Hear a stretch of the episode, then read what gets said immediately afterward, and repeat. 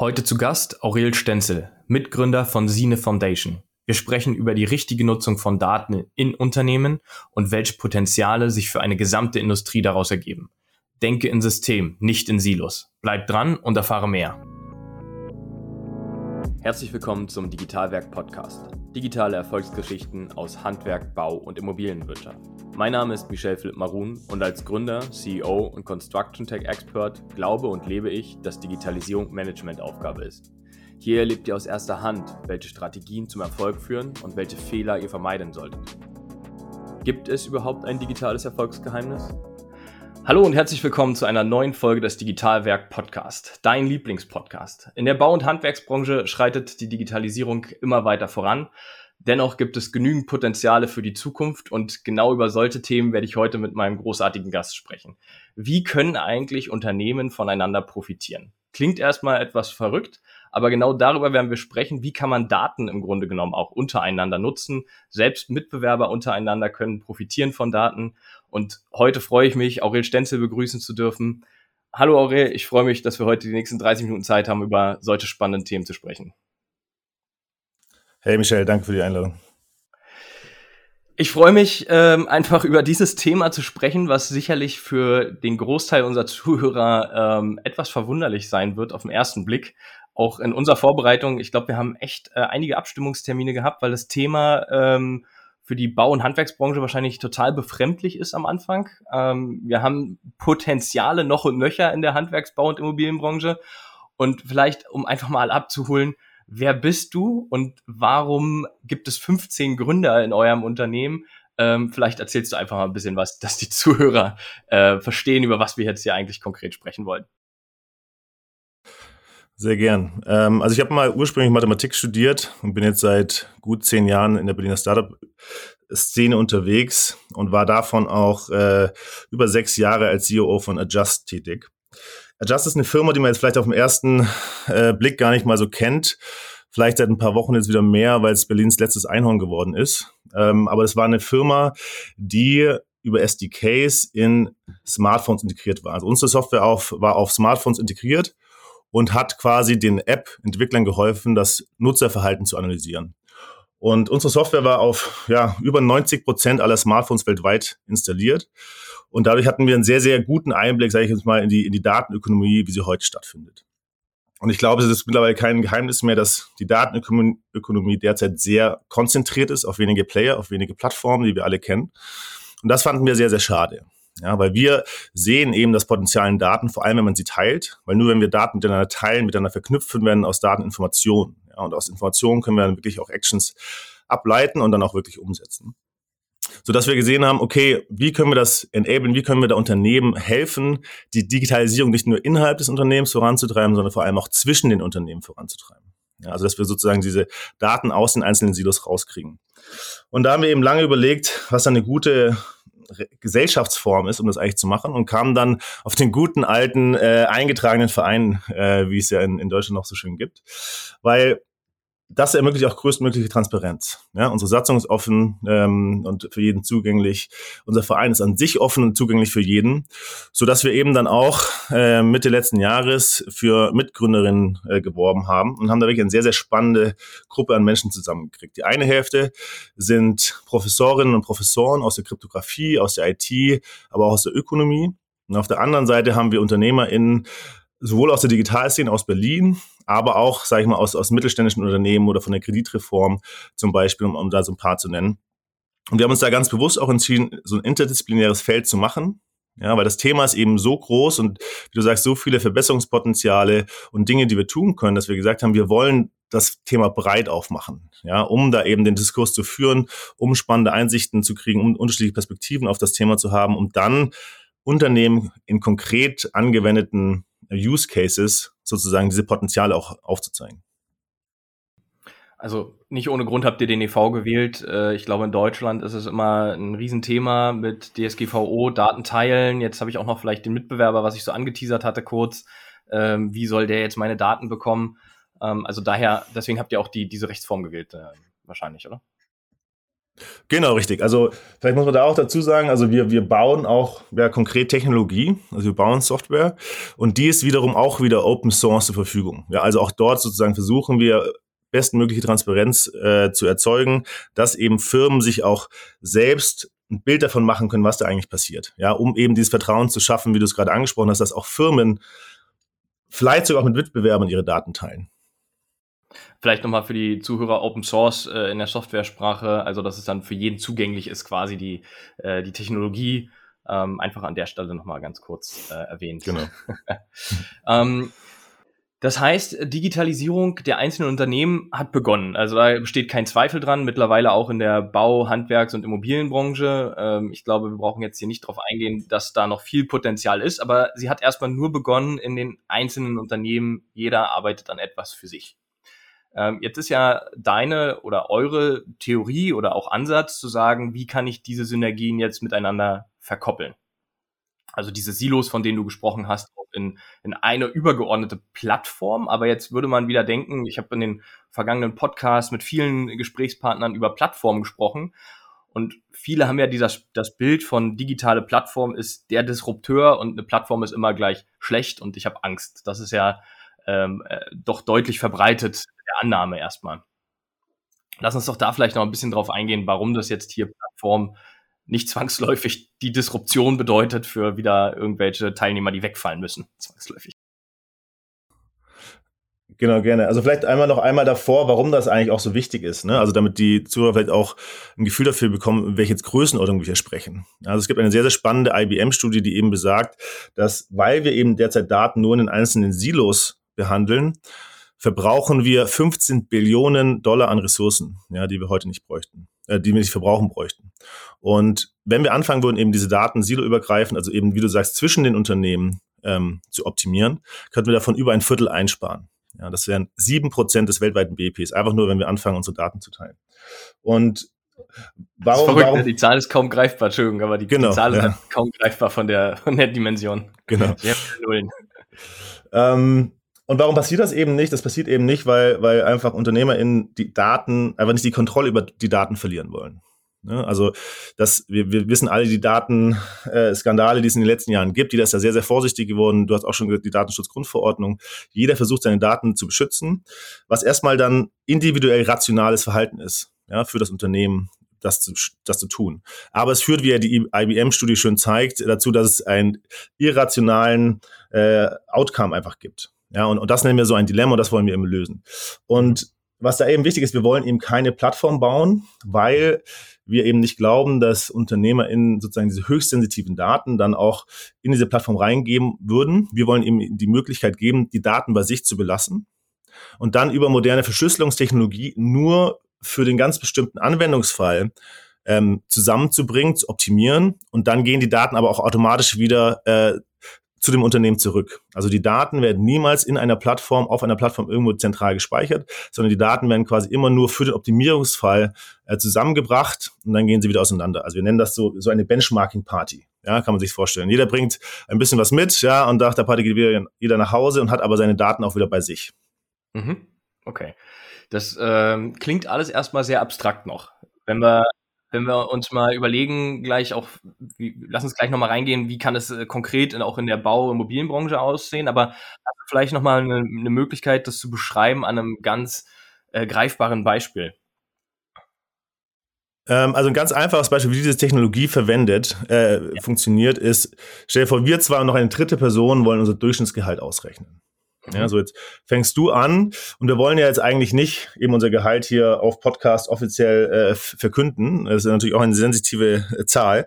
Ähm, und in der Vergangenheit hätten wir es jetzt so gemacht, dass wir einen Notar wahrscheinlich angerufen hätten. Ja, dem hätten wir das irgendwie erklärt, was wir jetzt hier machen wollen. In dem Fall ist es relativ einfach. Normalerweise ist es auch relativ schwer, dann solchen äh, dritten Parteien, die nichts mit dem Thema zu tun haben, zu erklären, was man da eigentlich vorhat. Hätten dem die, unsere Zahlen geschickt, er das, den Durchschnitt ausgerechnet und uns das Ergebnis mitgeteilt. Mhm. So dass führt natürlich zum richtigen Ergebnis, aber wie gesagt, wir müssen irgendwie einen Notar bestellen, der ist teuer, es dauert lang und vor allem wieder der Notar lernt all unsere Daten. So. Mhm. Eine Alternative wäre, äh, du fängst an, wir brauchen nur einen Stift und einen Zettel.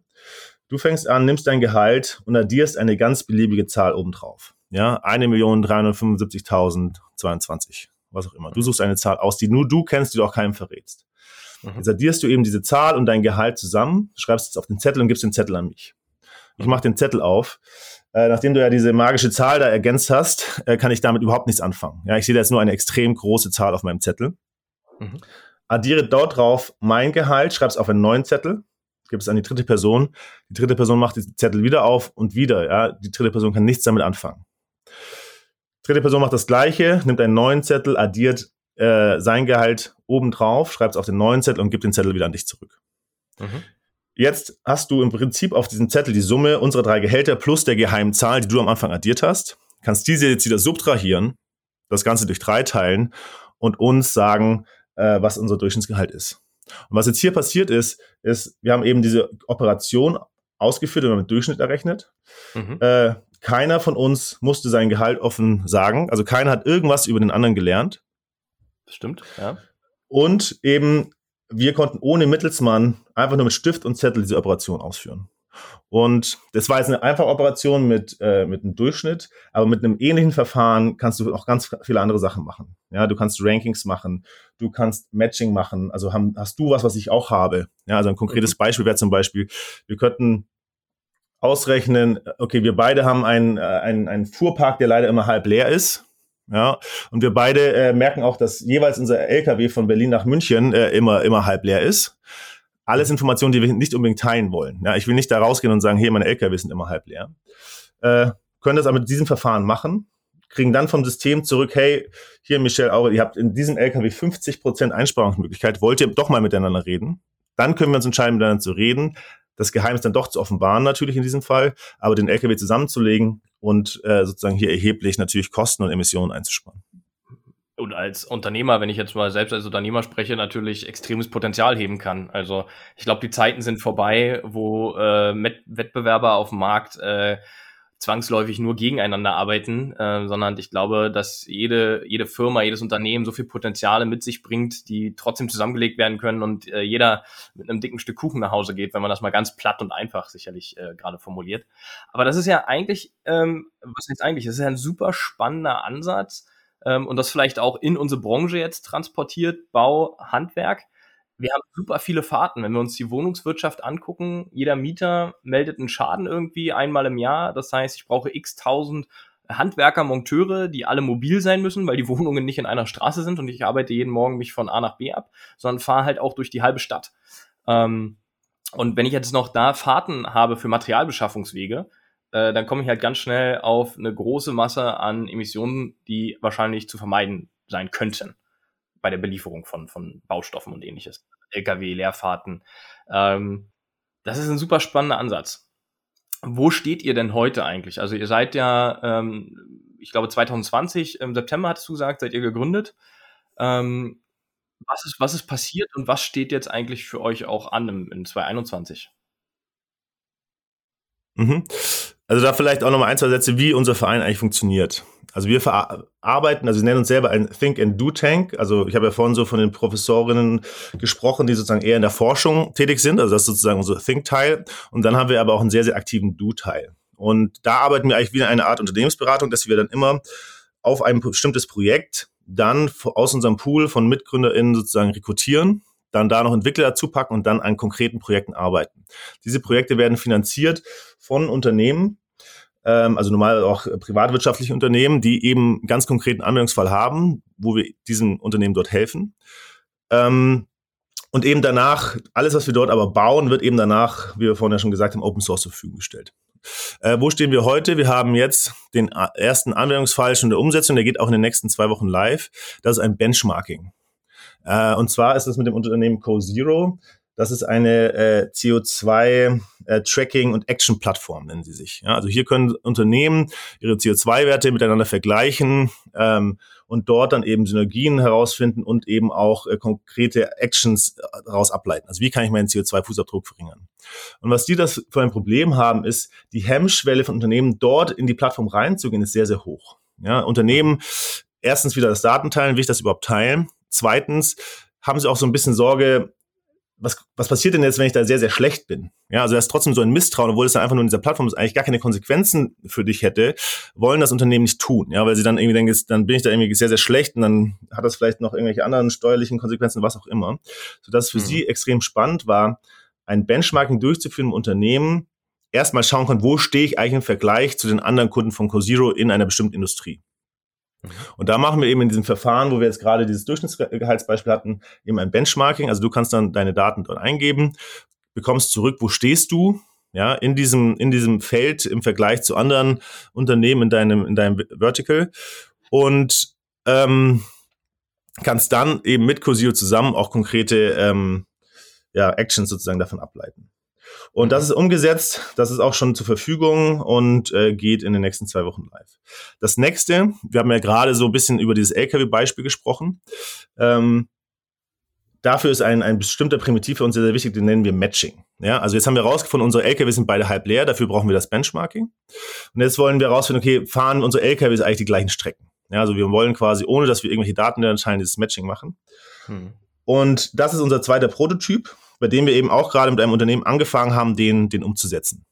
Und dann hoffen wir eben mit diesem erstmal Benchmarking sozusagen als Türöffner, wir fangen an zu sprechen, haben wir Synergien, mit dem Matching dann auch noch konkreter sozusagen in die, in die Einsparungspotenziale reinzugehen.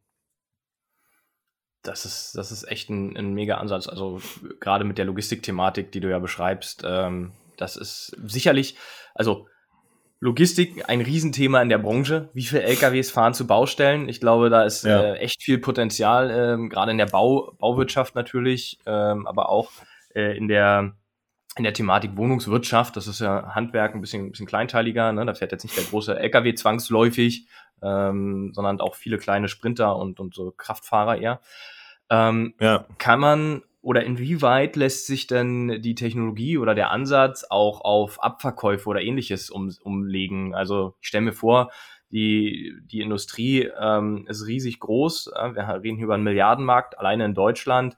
Und ähm, ich weiß, oder viele Unternehmen, gerade Hersteller ähm, und auch natürlich die Großhändler in der Dreistufigkeit, haben mit Abverkäufen zu tun. Ja, wo verkaufe ich hin? Ähm, wer verkauft wohin? In welcher Region und so weiter? Gibt es da Ansätze? Das ist jetzt sicherlich äh, aus der Hüfte geschossen gerade, aber es ist halt ein Riesenthema, äh, Materialbeschaffung. Klar, also das, das, das kann man auf jeden Fall umsetzen. Also im Wesentlichen immer dort, wenn wir Dinge miteinander vergleichen wollen, ohne sozusagen schon zu viel von uns preiszugeben. Ja, das ist eigentlich so der perfekte Anwendungsfall für, für die Technologie, die wir hier zur Verfügung stellen. Und äh, deswegen wären Abverkäufe auf jeden Fall da auch ein konkreter Anwendungsfall, wo man eben wieder über dieses Matching genau vergleichen kann, was du eigentlich gerade gesagt hast. Ja, wer verkauft wohin was? Ähm, und das, falls es dann irgendwie Sinn macht, dass wir uns zusammentun für eine Einkaufsgenossenschaft, vielleicht auch sozusagen auf der anderen Seite, äh, mhm. kann man das, äh, kann man das alles damit tun, ja. Also Potenzial sehe ich hier äh, alleine schon in der, in der, in, der, Bau- und Handwerksbranche. Ich kann jetzt auch nur für diesen Industriezweig sprechen gerade. Ähm, gigantisch groß. Wie, wie ist die Annahme? Ist das für euch sehr stark zu erklären, weil die Unternehmen noch nicht so weit sind? Wir haben eingangs in unserem Dialog davon gesprochen, die Unternehmen digitalisieren sich als solches, aber noch nicht in der Gemeinschaft oder nutzen noch nicht die Potenziale. Ähm, wie ist da euer Eindruck jetzt in der sicherlich noch ähm, verhältnismäßig kurzen Zeit, die man reflektieren kann, aber Kannst du da mal so ein bisschen äh, zu erzählen? Sehr gerne. Also man muss dazu sagen, also der, den Verein gibt es vielleicht seit September 2020, aber wir reden natürlich schon mit sehr, sehr vielen Leuten eigentlich seit über anderthalb Jahren. Also der Verein mhm. wurde dann sozusagen, weil wir eben auch noch lange überlegt haben, welche Gesellschaftsform am meisten Sinn macht. Deswegen haben wir, glaube ich, schon sehr viele Eindrücke gesammelt. Man muss dazu sagen, ich, wir sind definitiv noch sehr, sehr früh dran. Ja, also wie du sagst, die Digitalisierung in den Unternehmen hat angefangen, ist sicherlich noch nicht äh, auf einem sehr, sehr weiten Stand in, in manchen Fällen leider. Und was dann natürlich immer noch dazu kommt, ist die Interoperabilität von Daten. Ja, also Daten sind ja schon mal schön und gut, wenn sie aufgenommen werden. Wenn du aber eine andere Kennt, äh, dafür verwendest als ich, ja, können wir sie leider wieder nicht miteinander vergleichen. Also wir sehen und da deswegen auch wieder sozusagen als Verein eher als äh, sage ich mal, ein Startup, was irgendwelche Wagniskapitalgeber in relativ kurzer Zeit befriedigen muss. Wir wollen hier auch wirklich längerfristig rangehen und hier auch wirklich die Unternehmen ähm, sozusagen unterrichten, was möglich ist und was da vor allem wichtige Zwischenschritte sind. Ja, eben Datenstandards zu setzen, äh, die nötigen äh, Datensicherheit zu setzen. Ähm, es wird sehr, sehr gut angenommen. Ähm, aber man muss eben schon dazu sagen, wir sind schon noch sehr, sehr viel in der Aufklärungsarbeit und, und mhm. Erklärarbeit ähm, und freuen uns aber eben, dass wir doch schon jetzt in sehr, sehr kurzer Zeit, also auch deutlich schneller als wir gedacht haben, eben die ersten zwei konkret angewendeten Anwendungsfälle implementieren konnten. Okay, das, das ist natürlich cool. Ähm, Erfolgserlebnisse sind immer wichtig, aber auch natürlich zu äh, reflektieren, anderthalb Jahre schon auch äh, in Gesprächen. Ähm, du hast gerade ein Stichwort gesagt, ähm, Datenstandards. Ähm, in, inwieweit äh, habt ihr es vor oder ergibt sich vielleicht auch dadurch, einen Datenstandard zu setzen? Also wir selber wollen den Datenstandard nicht unbedingt setzen. Also wir, wir wollen eher sozusagen die, die, die äh, Kanäle bauen, in denen die Daten miteinander ausgetauscht werden. Mhm. Ähm, Genau, aber die, der Datenstandard an sich ist, ist essentiell wichtig. Ja, also ich meine, wir haben es ja sozusagen in der Realwirtschaft in vielen Fällen gesehen, dass erst dann durch den Standard sozusagen äh, diese Wirtschaft auch erst zu florieren angefangen hat. Ähm, ja. Und da ist natürlich derzeit sehr, sehr viel Wildwuchs drin. Ich sehe dort aber auch schon sehr, sehr viel Verbesserung ähm, vor allem auch vom Datenschutz getrieben. Also das mhm. gilt jetzt eher so ein bisschen auf Nutzerdaten, aber das sehe ich durchaus auch für Unternehmensdaten der Fall. Und zwar gibt es ja dort mittlerweile das Recht, als Endnutzer zum Beispiel meine Daten von einer sozialen Plattform, als Social Media Plattform zur nächsten mitzunehmen. Ja, also ja. diese Daten, ähm. Ähm, ja, also ich kann meine Daten mitnehmen und woanders hingehen. Und das ist ein extrem wichtiges Instrument, um eben auch Datensicherheit äh, herzustellen. Warum? Ähm, es gibt eine wunderbare Ökonomin, die hat auch als erste Frau den äh, Nobelpreis der Ökonomie gewonnen, Ellen Ostrom. Sie hat immer gesagt, Systeme funktionieren dann gut, wenn Leute mit ihren Füßen abstimmen können. Und damit meinte sie, wenn ihnen etwas nicht passt, dass sie einfach gehen können und in ein anderes System gehen können. Ja, und das kann natürlich nur dann funktionieren, wenn ich meine Daten in ein Paket schnüren kann, die mitnehmen kann und woanders hingehen kann.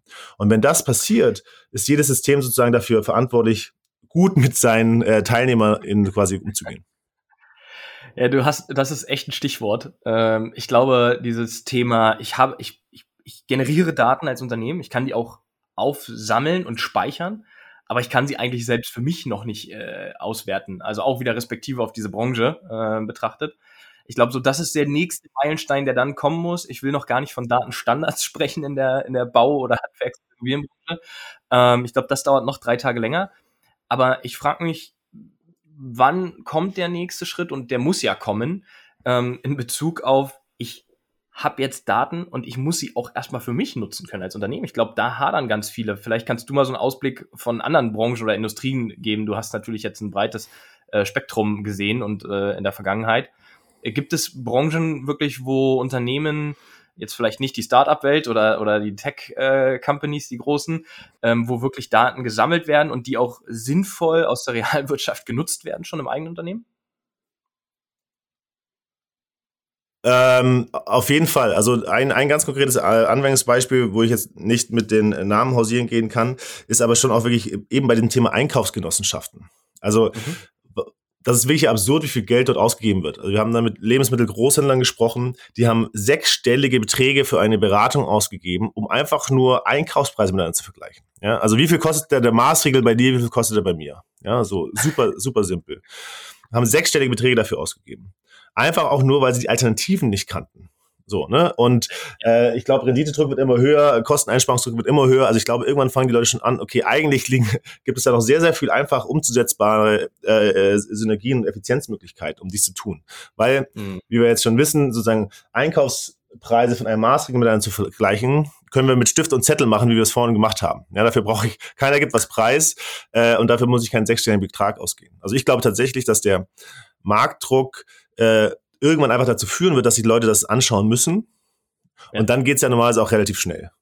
Und ja. ähm, Genau, und, und es gibt diese Use Cases, ja. Es gibt eine weitere MIT-Studie, die, die zeigt, dass wir, wenn wir nur innerhalb, innerhalb einer Supply Chain, ja, also nicht mal, äh, nicht mal mit Wettbewerbern oder irgendwas, sondern nur innerhalb einer Supply Chain, wenn da mal die Firmen ein bisschen anfangen würden, ihre Daten miteinander zu teilen und ähm, miteinander zu optimieren, könnten wir 25 Prozent der Emissionen einsparen. Ja, und da gibt's ja jetzt auch viele äh, Sachen, die da passieren. Also Catena X in der Autobranche zum Beispiel, ja, Gaia X auf europäischer Ebene. Äh, dieser Trend hin zu, okay, wir müssen anfangen, diese Silos aufzubrechen, um miteinander zu optimieren, glaube ich, wie du sagst, wird noch ein paar Tage dauern, aber kommt mhm. auf jeden Fall in den nächsten Jahren. muss kommen. Ne? Also du hast ein Stichwort Absolut, gesagt, ja. der, der Druck wird immer größer, die Margenbilder werden kleiner, ich muss mit schlankeren Prozessen, mit geringeren Kostenstrukturen ähm, den gleichen oder noch mehr Umsatz generieren, um irgendwo ähm, einfach auch noch meine Margenbilder ähm, gerecht zu werden und aktuell den vielleicht auch etwas höheren Wasserkopf oder größere Projekte im sechsstelligen Bereich finanzieren zu können überhaupt. Ja. Aber das ist ein schönes Beispiel, auch wenn es jetzt aus der Lebensmittelindustrie war, ähm, kann ich das ähm, mit dem, es fehlt an Wissen und dieses Wissen versuche ich mir einzukaufen und selbst diejenigen, die es mitbringen sollen oder mich aufschlauen sollen, im Grunde genommen, haben es halt auch noch nicht. Ähm, das ist auch anwendbar oder ein Fall, den kann ich mir sehr gut in der, äh, in der Großhandelswelt und, und Herstellerumfeld in Deutschland in der Bauindustrie vorstellen. Also das ist, glaube ich, keine Seltenheit. Wenn du, wenn du diesen, diesen Blick jetzt drauf hast auf das ganze Datenthema, wir haben jetzt gesprochen, was muss kommen, was wird kommen aus deiner und meiner Sicht. Äh, jetzt beide haben wir sozusagen unsere beiden Welten zusammengebracht, du die generelle Datenwelt, ich immer mit dem Schwerpunkt der Industrie hier. Ähm, was glaubst du, was ist wichtig? Also was kannst du vielleicht auch einfach unseren Zuhörern mitgeben in Bezug auf Daten, äh, respektive Digitalisierung? Auf, auf was sollte man achten? Ähm, Gibt es da ein Patentrezept oder hast du einfach einen Hinweis aus ähm, ähm, aus deinen vorigen Unternehmen, wo du tätig warst, die man aber auch äh, adaptieren kann für die Bauindustrie und Handwerksbranche? Also auf jeden Fall gibt es, glaube ich, kein Patentrezept. Das muss man ganz klar sagen. Also jeder Anwendungsfall ist anders, jedes, äh, jede Industrie ist anders. Das, das muss man ganz klar, ganz klar so sagen. Aber für mich ist wirklich zentral, dass wir eben endlich weggehen von diesen Silos hin zu System. Weg von Silo-Optimierung hin zu Systemoptimierung und mhm. dort die notwendige Vorsicht walten lassen. Das ist absolut wichtig. Also wir sollten jetzt nicht anfangen, all unsere Daten sozusagen äh, äh, frei verfügbar nach draußen zu schießen. Da bin ich auch ein absoluter Gegner. Es gibt aber eben Verfahren, die wir vorhin besprochen hatten, wo wir vertrauensvoll mit Daten umgehen können, Daten miteinander optimieren können, ohne irgendwas von uns preiszugeben. Und das mhm. ist, glaube ich, wirklich tatsächlich zentral für uns als, als, als Ökonomie, als Gesellschaft, ähm, weil wir eben damit auch deutlich nachhaltiger wirtschaften können. Und eben nochmal da weg von den Silos hin zu Systemen ist, glaube ich, wirklich ein sehr, sehr wichtiger Schritt, den wir da tun müssen. Dann lasse ich das vielleicht auch einfach an der Stelle mal so stehen, weil ich kann da nichts hinzufügen. Ich bin da, ich kann es nur unterstreichen. Ähm, das ist, glaube ich, ein ganz wichtiger Ansatz. Es muss ein Umdenken stattfinden, wie in so vielen Themen, die mit Digitalisierung und Technologisierung zu tun haben. Ähm, hast du noch so einen Blick, wo wird sich die, die Reise hinentwickeln in den nächsten fünf bis zehn Jahren, wenn du mal deine Glaskugel rausholen willst aus der Tasche? Äh, was, was wird uns erwarten? Hast du da eine Idee? Wir werden natürlich auf jeden Fall äh, deutlich mehr Daten produzieren. Internet of Things steht quasi äh, am, am Anfang. Äh, ich habe neulich mal neulich mal gelesen, ein selbstfahrendes Auto produziert irgendwie ein tausendfaches an Daten als die erste äh, Apollo-Rakete auf dem Mond überhaupt produzieren konnte. Ja, in der Stunde irgendwie tausendfaches an Daten. Ja, also das ist so, das können wir uns, glaube ich, heute noch gar nicht vorstellen, was dort in zehn Jahren passiert. Ja, wenn wir eben auch die ganzen Produktionen äh, noch, noch, noch viel stärker automatisiert und digitalisiert haben. Und eben dann müssen wir uns eben überlegen, was, was machen wir damit? Ja, machen wir es so ein bisschen wie äh, in, in, in China, die dort mehr oder weniger verpflichtend mittlerweile alle Unternehmen dazu zwingen, alles auf eine Blockchain zu, zu legen. Ja, also dieses äh, erzwungene, erzwungene äh, Staatsdigitalisierung. Äh, Oder machen wir, sag ich mal, diesen neoliberalen, radikalen Ansatz des Silicon Valleys. Ja, so der, der, der Stärke muss, muss, muss gewinnen. Da habe ich aber leider das Gefühl, dass wir gerade auch in Deutschland diesen Kampf verlieren werden, weil diese Plattformen eben schon diese Datenmengen haben. Die können jetzt schon KI drauf trainieren. Wir können das noch nicht. Also die haben jetzt schon so einen Vorsprung, dass wir das nicht mehr aufholen können. Oder schaffen wir es eben so einen dritten europäischen Weg dort zu gehen, der eben zwischen diesen zwei Extremen liegt, gemeinschaftlich sozusagen auf Daten zu arbeiten. Ich bin da bei dem letzten Punkt, wenn du mich fragen würdest. Ich glaube, wir brauchen noch so einen Zwischenansatz hier für den europäischen Markt, weil der einfach anders tickt. Man kann viel adaptieren, äh, vielleicht jetzt nicht aus dem Bereich der, der, des Zwangs auf eine Blockchain alles zu legen. Ähm, aber ich glaube, der Stärke gewinnt. Ähm, dazu haben wir hier zu viele große Player in Europa, die sehr gleich stark sind. Ähm, und die, wir haben halt Potenziale, die wir lernen müssen äh, zu nutzen. Ich glaube, das ist halt äh, etwas, was erstmal in die Köpfe rein muss hier in, in Deutschland, ja. aber auch in Europa, ähm, Potenziale zu nutzen und weg von dem Angstthema, weil ich vielleicht auch kein Wissen habe oder weniges Wissen über Technologie, über Daten. Ähm, das muss ich mir besorgen, um ein klares Mindset aufbauen zu können. Das ist so meine Ansicht, äh, wenn ich immer mit der Industrie hier in Deutschland spreche. Absolut, ja. Hier erstmal vielen Dank, dass du dir die Zeit genommen hast. Ich finde dieses Thema sicherlich aus meiner Perspektive mit Robeo und Datenplattformen und ähnliches äh, hoch, hoch interessant. Äh, ich glaube, dass das generelle Thema, was ihr da auf der Agenda habt, hochinteressant ist für die, äh, für die Industrie, Bau und Handwerk in Deutschland, auch für die Immobilienbranche, wo viele Daten durch verschiedene Möglichkeiten heute schon generiert werden, aber auch noch nicht genutzt werden. Ähm, wenn ihr, liebe Zuhörer, da mehr Infos haben wollt, äh, wenn der Podcast live ist, seht ihr eine Verlinkung.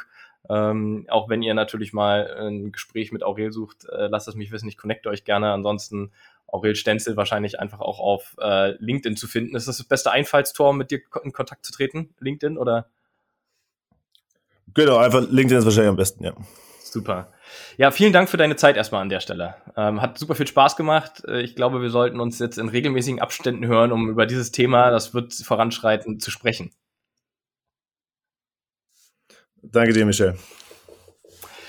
Liebe Zuhörerinnen und Zuhörer, herzlichen Dank äh, fürs Einschalten. Ich freue mich natürlich, wenn ihr uns abonniert auf iTunes, auf Spotify, auf LinkedIn. Ähm, schaltet wieder ein zur nächsten Folge. Ich bin gespannt, was uns dann erwarten wird. Aurel, vielen Dank nochmal an, an dich ähm, für deine Zeit und äh, wir hören uns bald wieder. Bis dann.